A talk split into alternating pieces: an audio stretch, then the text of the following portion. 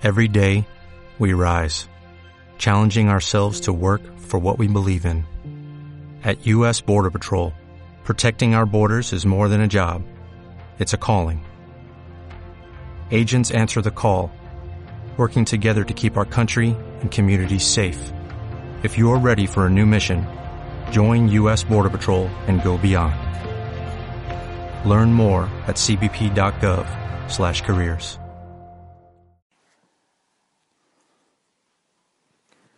Buenos días, mi nombre es Fernando Díaz Naranjo, soy el director operativo de Signum Comunicación Política.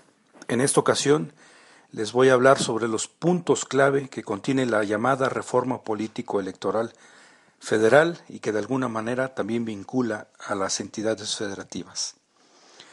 La reforma político-electoral aprobada en materia constitucional trajo consigo la conformación de un nuevo sistema político-electoral nacional que bien podríamos resumir en los siguientes puntos. Primero, la estructura de un nuevo régimen de gobierno, ya que aparece la figura de gobierno de coalición, por lo que el presidente de la República puede usar en algún momento de su mandato, que así lo determine en su periodo de gestión, claro, a través de un convenio que se signaría en todo caso con las dirigencias de los partidos políticos y la respectiva aprobación en su oportunidad del Senado de la República. Otro punto de impacto para nuestro sistema político es que la Cámara de Diputados estaría ratificando tanto al secretario de Hacienda así como los funcionarios de primer orden de dicha dependencia, en tanto que el Senado estaría ratificando lo propio en la Secretaría de Relaciones Exteriores, así como a los candidatos para integrar la Fiscalía General de la República y al Procurador General de la República. Un tema largamente discutido y analizado es la reelección legislativa. En este sentido, salvo algunos aspectos restrictivos señalados en la ley, los diputados federales podrán ser reelectos hasta por cuatro periodos consecutivos, en tanto que los senadores podrán ser electos hasta por dos periodos. La legislación establece que en los estados se deberá regular el proceso de reelección para los cargos de presidente municipal, regidores y síndicos, lo mismo ocurriría para los cargos de diputados locales en las entidades federativas y del Distrito Federal.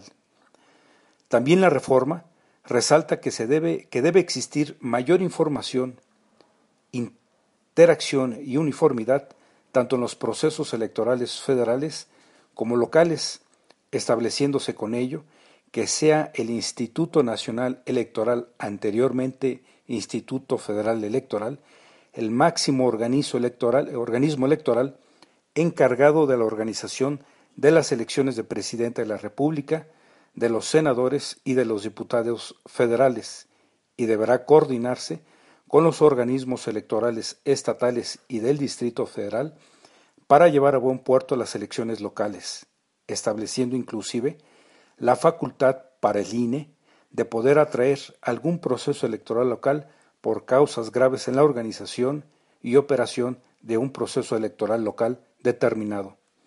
Bajo esta tesitura, resalta que el INE tendrá ahora a su cargo la designación y, en su caso, remoción de los consejeros electorales locales.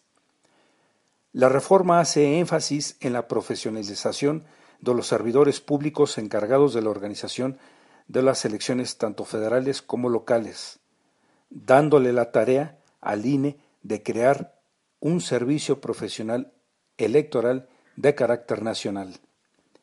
El INE tendrá a su cargo la facultad de investigar infracciones por presuntas faltas a la normatividad electoral respectiva, haciendo el énfasis en las violaciones que se susciten en materia de acceso a los medios de comunicación.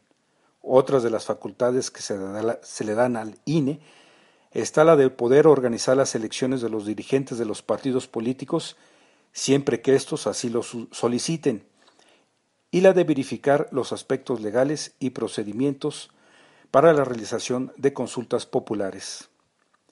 En cuanto al régimen de los partidos políticos, la reforma destaca que para que una de estas instancias de interés público mantenga su registro, deberá ahora obtener un 3% de la votación en cualquiera de las elecciones que se celebren, el porcentaje obtenido estará relacionado con el acceso a las prerrogativas que por ley tienen derecho.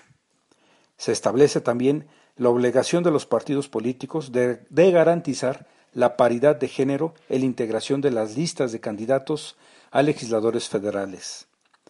Otro tema muy importante lo es la fiscalización, en donde la reforma establece que el INE será el encargado de realizar la vigilancia y fiscalización del origen y destino de los recursos que utilizan los partidos políticos y candidatos.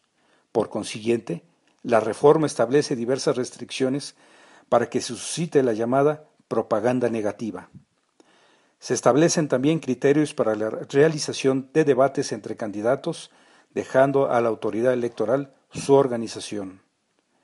Finalmente, es de destacar un aspecto importante agregado al sistema de nulidad de una elección. Si se comprueba el rebase del tope de gastos de campaña en un 5% del monto total autorizado o bien que se demuestre la utilización de recursos de procedencia ilícita, se anulará la elección. Como podemos ver hasta aquí, en un breve resumen, las reglas están establecidas y las leyes secundarias ya aprobadas y ya conformadas. Lo difícil ahora será para el INE organizar y encauzar el próximo proceso electoral que, dicho sea de paso, estará arrancando antes de que termine el año en curso. Así, el 2015 será el primer, la primera prueba de fuego de esta reforma. Estamos seguros que las autoridades electorales federales y locales harán lo propio para que las elecciones se realicen con apego a la normatividad electoral y que los actores políticos hagan lo suyo, es decir, oferten a los electores sus mejores propuestas en beneficio de la población. Muchas gracias.